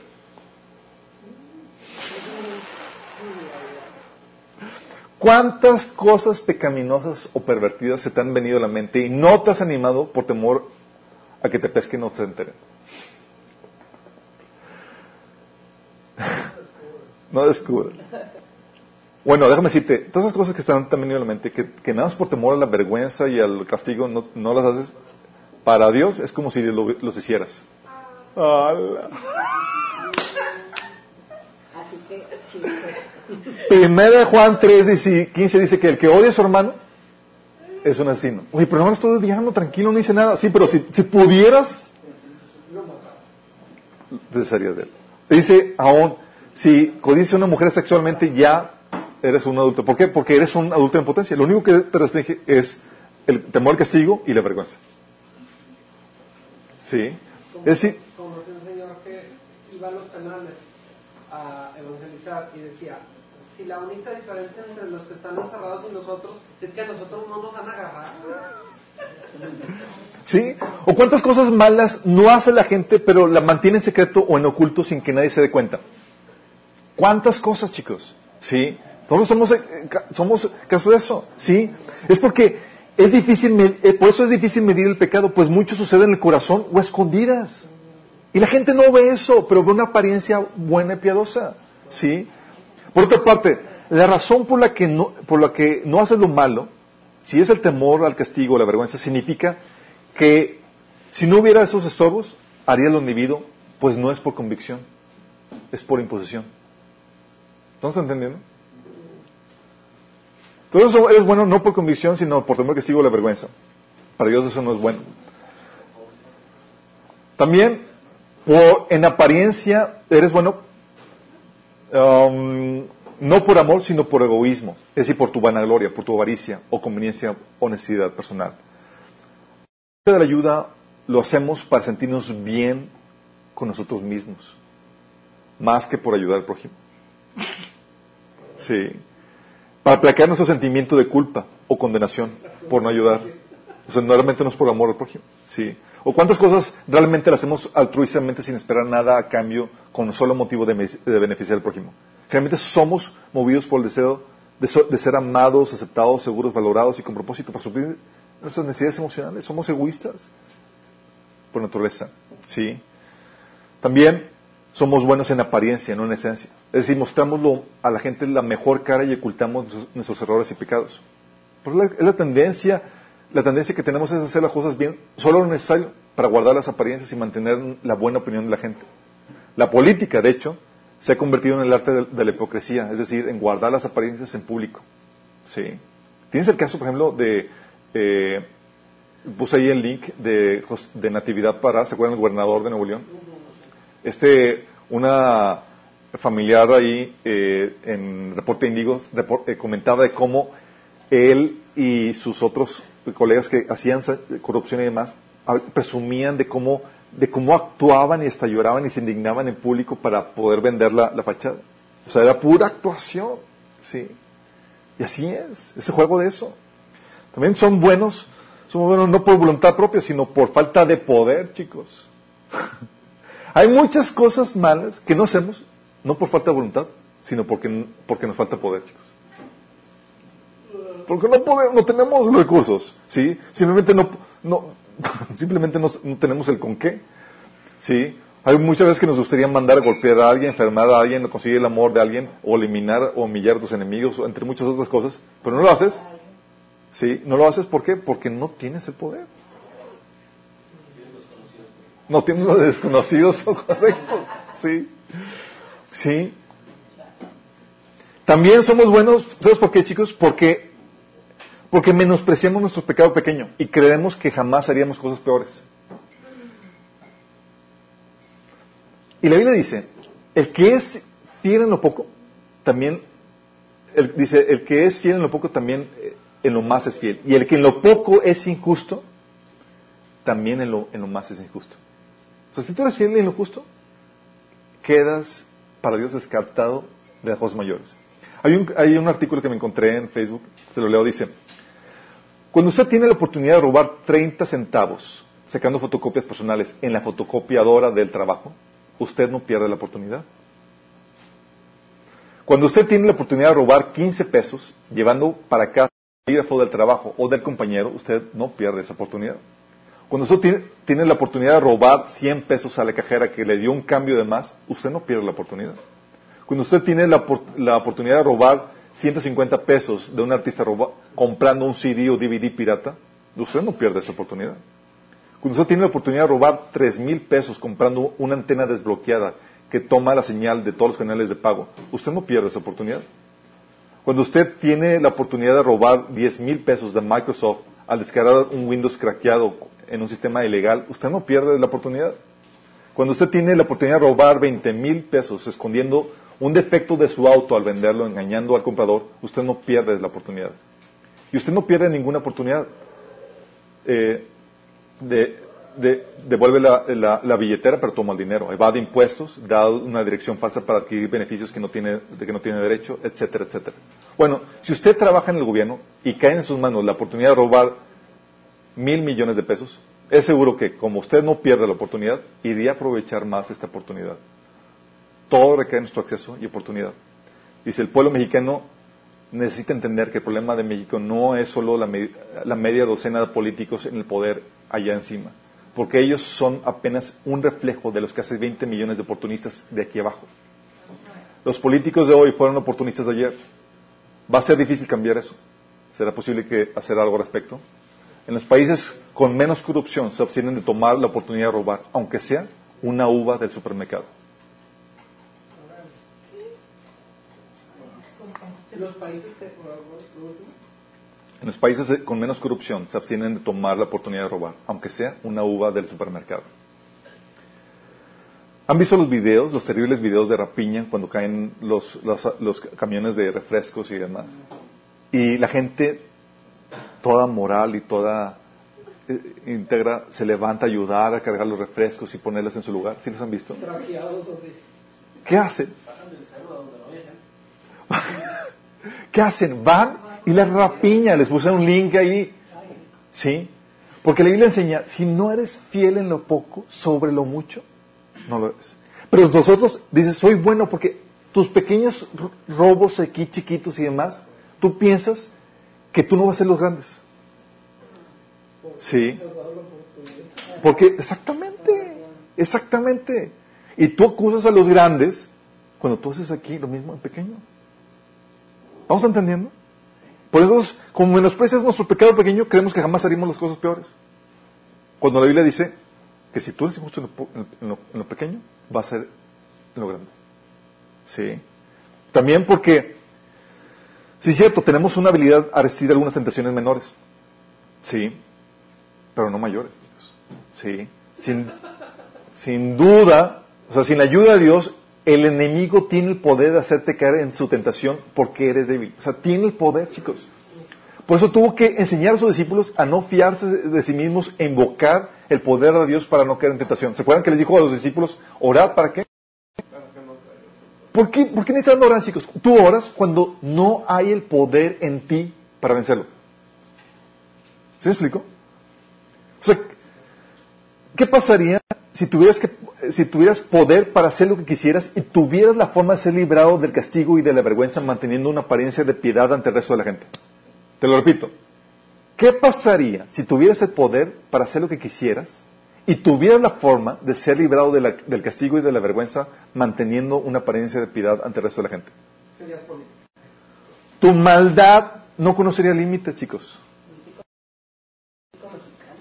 No conocería límites. ¿Has escuchado que el poder corrompe? Y el poder absoluto corrompe absolutamente. ¿Sabes que no es así? Lo que hace el poder es saca a relucir el corazón corrompido, que no podía surgir anteriormente porque no tenía poder. ¿Sí? O, ¿qué crees que pasaría, por ejemplo, si tu integridad pusiera en riesgo tu reputación o tu patrimonio o tu vida o la de tu familia? ¿Estarías dispuesto a sufrir por lo justo y lo verdadero? ¿O qué crees que sucede en la política, chicos? ¿Qué crees que sucede en la política? Te dan el poder para que puedas hacer lo que tú quieras y te puedas ser librado de las consecuencias y de la mala reputación, porque los medios. Y si no haces lo bueno también, y si, te apegas a lo bueno, corres el riesgo a perder tu patrimonio, tu vida, tu familia. ¿No entiendes lo complejo?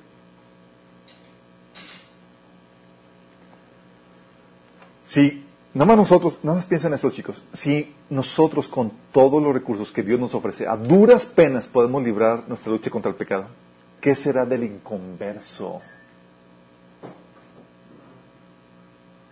¿Qué será del inconverso? Pablo decía, digo, Pedro decía, si el justo a duras penas se salva, ¿qué será del impío y del pecador?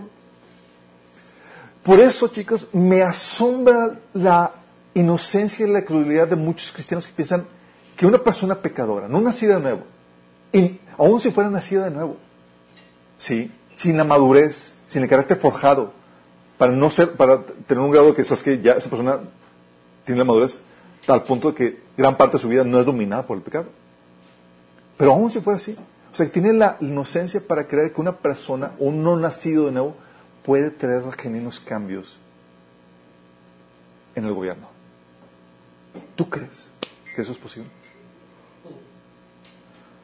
La postura humanista, chicos, enseña lo contrario. Te enseña que somos por naturaleza buenos. Mientras que la cosmovisión cristiana nos enseña que necesitamos a alguien que nos salve de nosotros mismos, de nuestra naturaleza pecaminosa, como decía Pablo, soy un pobre desgraciado. ¿Quién me librará de esta vida dominada por el pecado y la muerte? Gracias a Dios, la respuesta está en Cristo Jesús, nuestro Señor. Eso es lo que enseña la, la- perspectiva cristiana. La cosmovisión humanista te enseña todo lo contrario. ¿Te acuerdan la, la perspectiva humanista? ¿Te recuerdas la cosmovisión? Es, la cosmovisión, cosmovisión humanista te dice que no existe Dios y el mundo material es todo lo que hay El universo y la vida y los seres humanos son producto del proceso ciego y fuerzas naturales actuando de forma aleatoria pero evolutiva.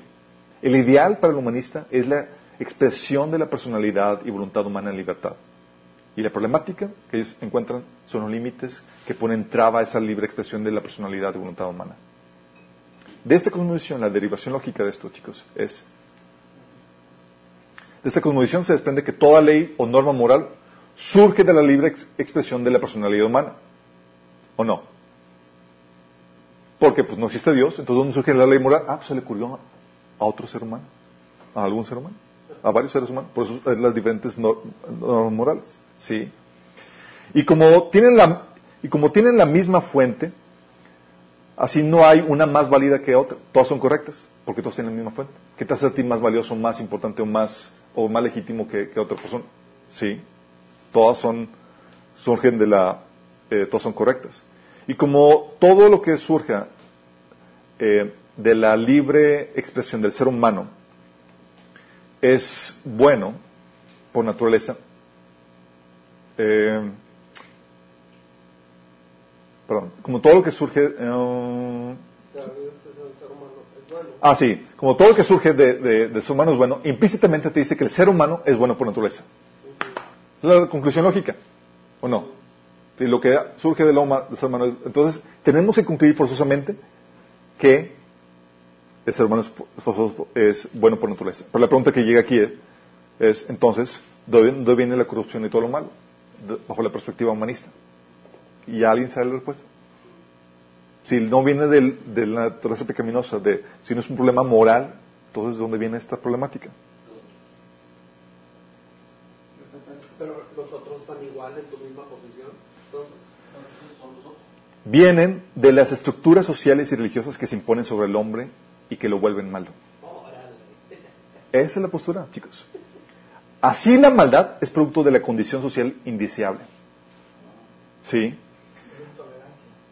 Es la desigualdad social. Si la elimina, por eso la postura me dice, si eliminamos la, si eliminamos la desigualdad social, vamos, eh, con eso vamos a eliminar la maldad, la corrupción y el robo se acabará. Es lo que propone el comunismo, chicos. Eh, para ellos era, toda la problemática es esa desigualdad social. ¿sí? Si eliminamos las clases sociales, lograremos el fin, lo que llaman ellos el fin de la historia, alcanzando la utopía. Porque es la razón de, de todos los males. No lo ven como el hombre, lo ven como un problema de estructura social. ¿Sí? O son los partidos corruptos que han gobernado. ¿Sí? Si los cambiamos, se acabará la corrupción. Y hay cristianos que creen eso. ¿Sí? O sea, piensen que el problema, si cambiamos el partido y ponemos otro partido diferente, va a ser la solución. ¿Por qué no, chicos? ¿Por qué, por qué no? Tienen la misma persona, está compuesto de la misma, tiene la misma problemática de personas corrompidas con la tercera pe- pe- pecaminosa. Sí. Pero cristianos inocentemente piensan, de- ah, comentarios, incluso pastores, qué bueno que cambió de partido para que se acabe la corrupción. Es como que, tan- en serio, tan inocentes somos. está. Tan inocentes somos. O sea, te prometen la utopía y tú se compras y te dan con el dedo. Cuando la Biblia te da la enseñanza para que aprendas a discernir y a ser abusado. Astuto como serpientes, como dice la Biblia. Sí. Imagínate, tenemos la Biblia para poder ser discernidos, chicos. Sí. Eh, por eso tenemos la oh no, es que Morena va a acabar la corrupción. Todos, ah, sí, ahí van, sí. O el Bronco, un, partido, un, un personaje independiente, con eso eliminando los partidos corrom- co- corrompidos.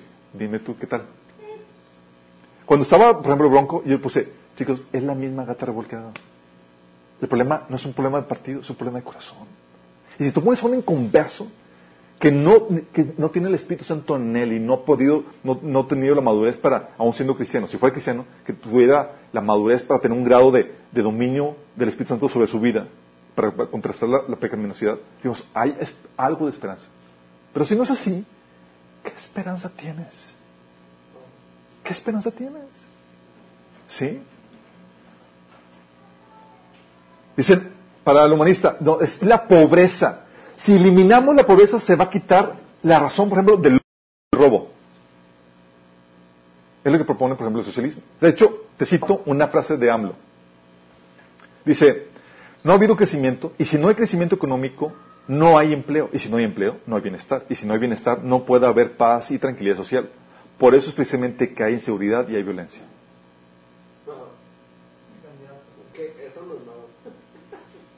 Pero ¿qué te venden, chicos? ¿Qué paradigma está dominando a esa persona? ¿Uno cristiano? Es uno completamente humanista. ¿Me explico? Y tú quieres traer un cambio positivo con un paradigma. Y acuérdate, acuérdate, acuérdate lo que habíamos platicado. Que los entes espirituales dominan y controlan tu vida por tu forma de pensar, la cosmovisión que has asimilado. ¿Qué espíritu gobierna sobre una persona que lo controla la cosmovisión humanista? ¿El Espíritu Santo? Qué fuerte, ¿no? Otros dicen, no, ¿sabes qué? La pobreza. Si educamos a la gente, serán buenas personas, serán personas de bien, que van a, a lo correcto. ¿Cuánta gente sumamente educada, con doctorados y demás, tenemos que cometen los principales robos en la nación? El patriarcado, es lo que dicen las feminazis. Dice, es que eh, la razón de todo este descontento y toda esta problemática es el, es el patriarcado. Si cambiamos esto, rebatimos el orden social, todas las problemáticas se van a cambiar. ¿Sí? El racismo. Si aseguramos que las minorías estén bien representadas en las posiciones de autoridad, lograremos esa O incluso la psicología. ¿sí? Cuando la gente hace cosas malas, pues no es un, como no es un problema moral, es un problema psicológico que, que la psicología lo puede arreglar. Cuando lo que realmente necesitan es morir a sí mismo. ¿Me explico? Esto es lo que hace el humanismo, chicos. Nada más imagínate. Si para la postura humanista no hay tal cosa como naturaleza pecaminosa, no, no, no propondrá las medidas necesarias para restringirlo ni contrarrestarlo en el gobierno. ¿Sí entiendes? Por eso, la problemática no es la naturaleza pecaminosa. Entonces, como no existe para ellos, ¿puede proponer algo para resolver esa problemática? No. ¿Sí? Para ellos es, sucede lo mismo que, que, que, sucedió con, en, el jardín de Edén. ¿Se acuerdan que les dijo le dijo la serpiente a Eva, es cierto, eh, no es cierto, si comes de ese fruto no morirás. Y pregunta, ¿iba a morir o no iba a morir? Sí iba a morir. ¿Pero qué pasó? Le dio una mala definición de la realidad. ¿Sí? Y como le dio una mala definición de realidad, le dio una mala descripción, una mala prescripción. ¿Vamos entendiendo? ¿Sí? Hoy dicen, oye, es que no, acaricia la serpiente, que uno muerde. sí. O te dicen, eh, la colonia no es peligrosa, puedes dejar la casa abierta. una mala definición de la realidad te va a llevar a una mala prescripción. Una definición eh, te va a llevar a tomar decisiones incorrectas, acciones incorrectas. Para el cristianismo, con la ante la naturaleza pecaminosa la solución es restarle funciones y dividir, eh, es restarle funciones al gobierno y dividir eh, el poder del gobierno, ¿sí? y mantenerlo pequeño, porque conocemos la naturaleza pecaminosa, los riesgos que corre. Para los humanistas, que creen que el hombre es bueno por naturaleza, lo que proponen, ¿sabes qué es? Es agrandarlo y darle más poder. Dime tú si no es una locura eso. Sí. ¿Cómo lo hacen? ¿Quién da más poder al gobierno para que, para que construya la, utopía, chicos? ¿Por qué le das más poder? Porque quieres que, crees que el gobierno es la solución para la pobreza. Luego dices, ¿sabes qué? Que proponga una renta universal. ¿Y dónde crees que saca el dinero, chicos? ¿El, gobierno dónde crees que saca? Impuestos. Es como si decir, ¿sabes qué? Oye, pues llego contigo, digo, Charlie, oye, eh, Fonito quiere vivir eh, pues sin trabajar y pues estoy haciendo una cooperación para que tú lo mantengas. Cállate con... Y tú, pues, ¿cómo que, Pues yo me estoy, oye, desgastando trabajando. dice, ah, ¿no quieres hacer? Ole, te meto la cárcel y no lo ¿Sí entiendes esto? O sea, le das más poder. Oye, le das más poder porque quieres que elimine la desigualdad. Luego le más poder porque quieres que sea el encargado de proveer bienes y servicios como la salud, la educación, la gasolina, etcétera. Cuando cuando, cuando sabes lo que la, la tendencia con la naturaleza pecaminosa en una entidad monopólica es a la ineficiencia, a la ineptitud, a la corrupción. Por eso históricamente hemos visto siempre que los, los mejores proveedores de bienes y servicios no es el gobierno. ¿Quiénes son? Los privados. ¿Por qué? Porque cuando hay competencia es o te pones o te pones de moda. Sí. Entonces propone también legislar, que se, eh, el, el, poner legislaciones pertinentes para quitar los estorbos que quiten la libertad de expresión en la personalidad humana. Por eso eh, están restringiendo, por ejemplo, la, la, la, paternidad sobre los hijos, de que, o si tu hijo quiere cambiarse de sexo siendo niño, tú no puedes hacer nada al respecto. Sí, cosas por estilo. Sí. Por eso también, por ejemplo, ¿sabes cuál es el, eh, la discusión en Estados Unidos entre los liberales, los humanistas? Es eliminar la constitución. Tú dices, ¡Ah! están poniendo la discusión sobre la mesa, imagínate. Sí. O incluso, como está sucediendo en México, centrar el poder en una sola persona o en un solo grupo. Sí. O estable, restablecer la reelección permanente. O prohibir la, la, aportación de armas. ¿Por qué crees que hay eso? Sí.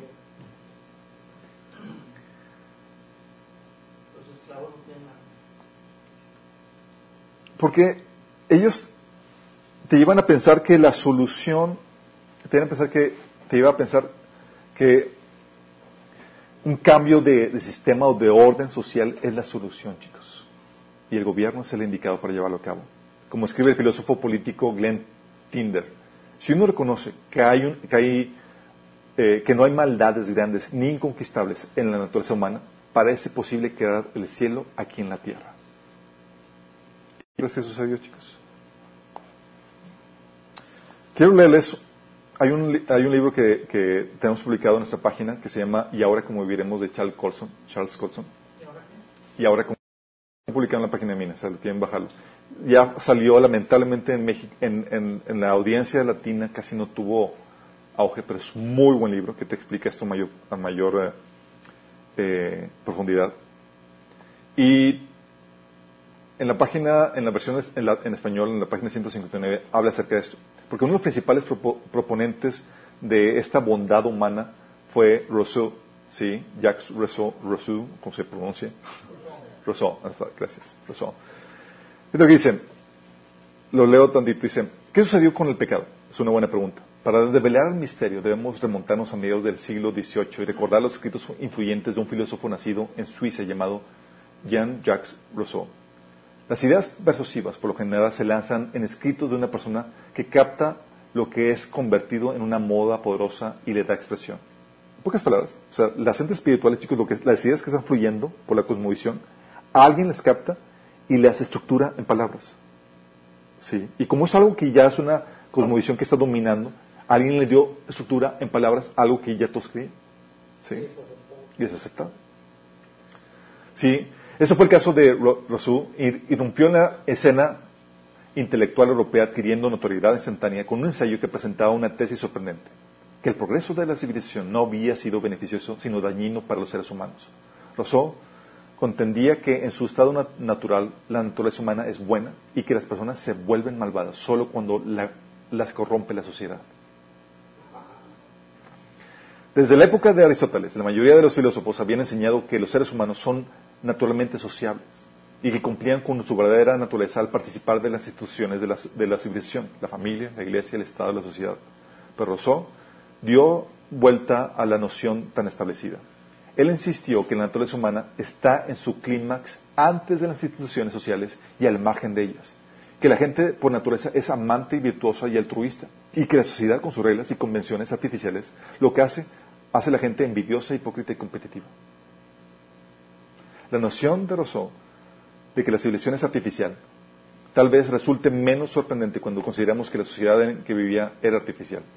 Imagina usted a la aristocracia del siglo XVIII. Las mujeres se ocultaban bajo pelucas empolvadas, un maquillaje pastoso, mucha diferencia,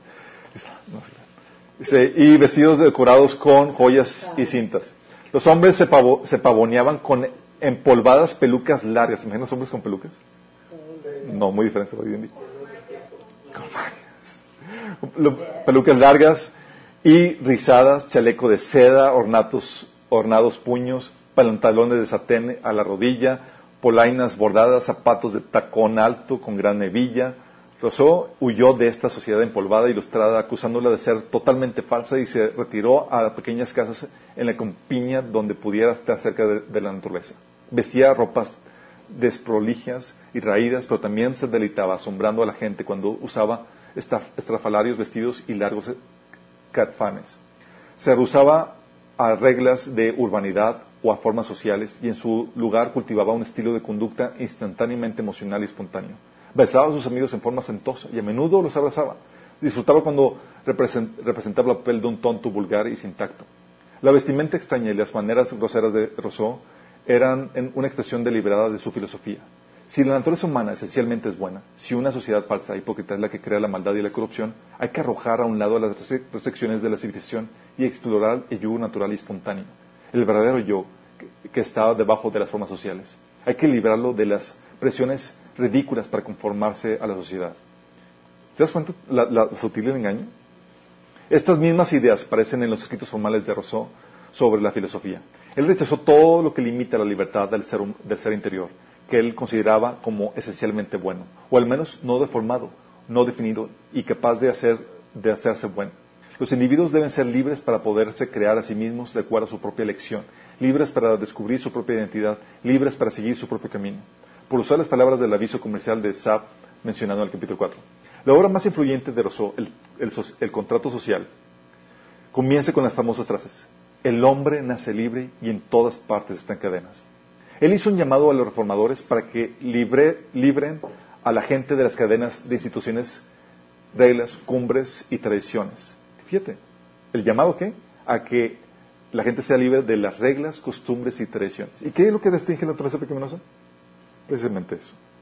Pero irónica- irónicamente, la filosofía de Rousseau, proponiendo la libertad radical y sin límites, engendró los regímenes más opresivos del mundo moderno e inspiró a revolucionarios como Robespierre, Marx, Lenin, Hitler y Mao.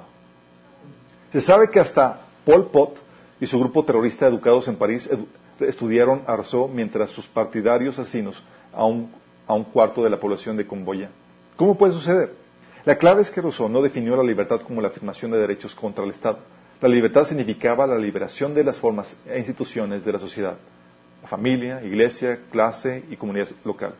En realidad el Estado sería el libertador. Al destruir todos los vínculos sociales, el Estado libera- liberaría al individuo de la lealtad a todo lo que no fuera el mismo individuo. Cada ciudadano estaría, entonces sería completamente independiente de todos los otros hombres, re- proclamó Rousseau, y absolutamente dependiente del Estado.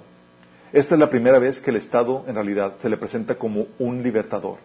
Para Rousseau, el Estado es la agencia de emancipación que permite que el Estado desarrolle los gérmenes latentes de la bondad que hasta ahora han sido frustrados por la sociedad hostil. Y así nació lo que un historiador denomina la política de redención.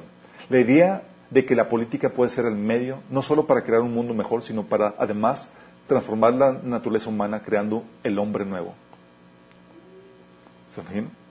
Además, en vista de la naturaleza humana, es esencialmente indefinida de, de acuerdo a Rousseau, no hay principios morales que limiten las ambiciones del Estado.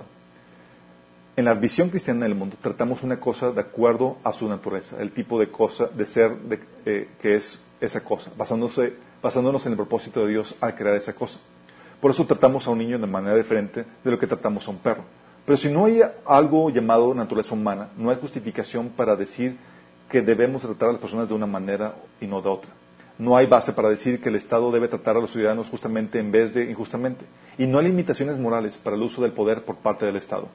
Esto explica por qué la filosofía de Rousseau dio origen al concepto moderno de la revolución, que incluye no solo la rebelión política para derrocar a un gobernante en particular, sino también la, destrucción en gran escala de una sociedad existente a fin de edificar una sociedad nueva e ideal. Mientras por un lado la teoría social tradicional justificaba cualquier acción apelando al pasado, a la humanidad humana normativa creada por Dios, los revolucionarios modernos justifican sus acciones apelando al futuro, a la sociedad ideal que habrían de crear. Las atrocidades más, sangri- más sangrientas se pueden justificar invocando la perfección social que los revolucionarios prometen construir sobre las cenizas del antiguo.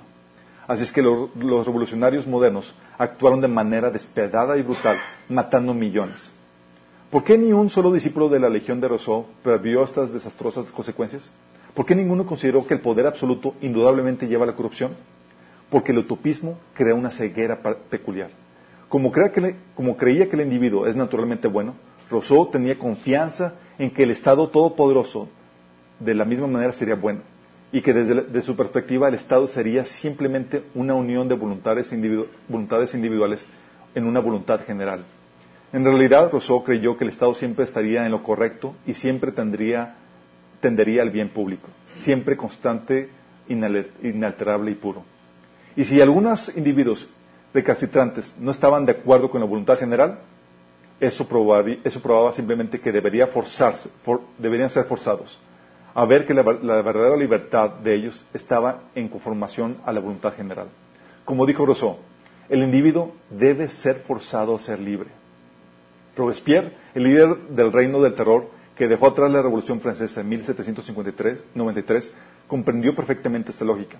Él y sus compañeros jacobinos entendieron que el llamado de Rousseau a forzar incluía la condenación y ejecución de todos los que se oponían al nuevo orden, lo cual dio como resultado el encarcelamiento de 300.000 nobles, sacerdotes y disidentes políticos y la muerte de 17.000 ciudadanos de, este, de ese año. Por supuesto que esto fue solo el comienzo de los ríos de sangre que fluirían de la filosofía de Rousseau.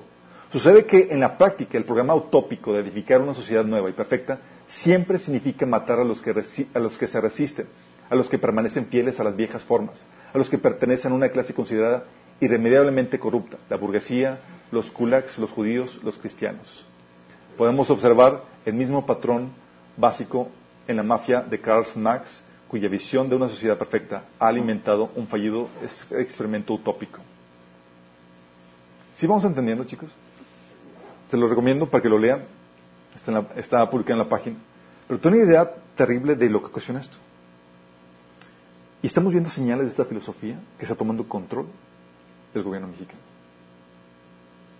Y mexicanos, cristianos, en su ignorancia de las escrituras, apoyando ese tipo de expresiones, de filosofías. ¿Por qué? Porque acuérdense de lo que hemos platicado.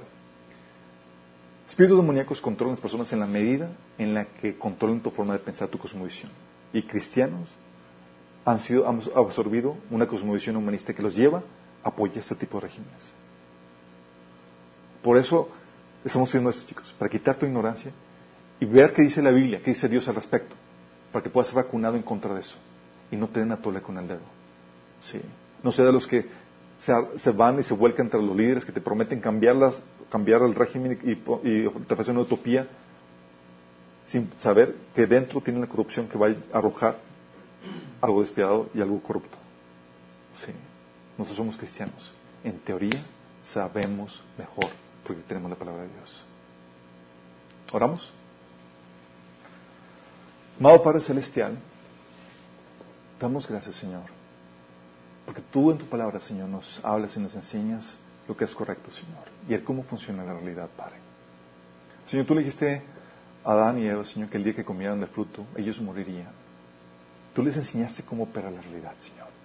Y ahora tú nos enseñas esta, esta naturaleza caída, esta tendencia, esta corrupción interna que todo ser humano tiene, Señor, y nos adviertes acerca de ella, y nos da la solución para contrarrestarla, Señor. Señor, que no seamos eh, inocentes, Señor, que no seamos ignorantes en cuanto a esto, y que podamos tomar, Señor, las medidas necesarias para contrarrestar esa naturaleza pecaminosa, y que podamos como cristianos, Señor, ayudar, apoyar políticas que ayuden a contrastar esa corrupción humana, Señor, en el gobierno, Padre. Que no seamos insensatos, sino que seamos astutos y sabios, Señor, en cuanto a esto. Que podamos contrastar, Señor, esta corrupción que el enemigo está queriendo implantar deliberadamente en todas las áreas de la vida, Señor, particularmente en el gobierno. Te lo pedimos en nombre de Jesús.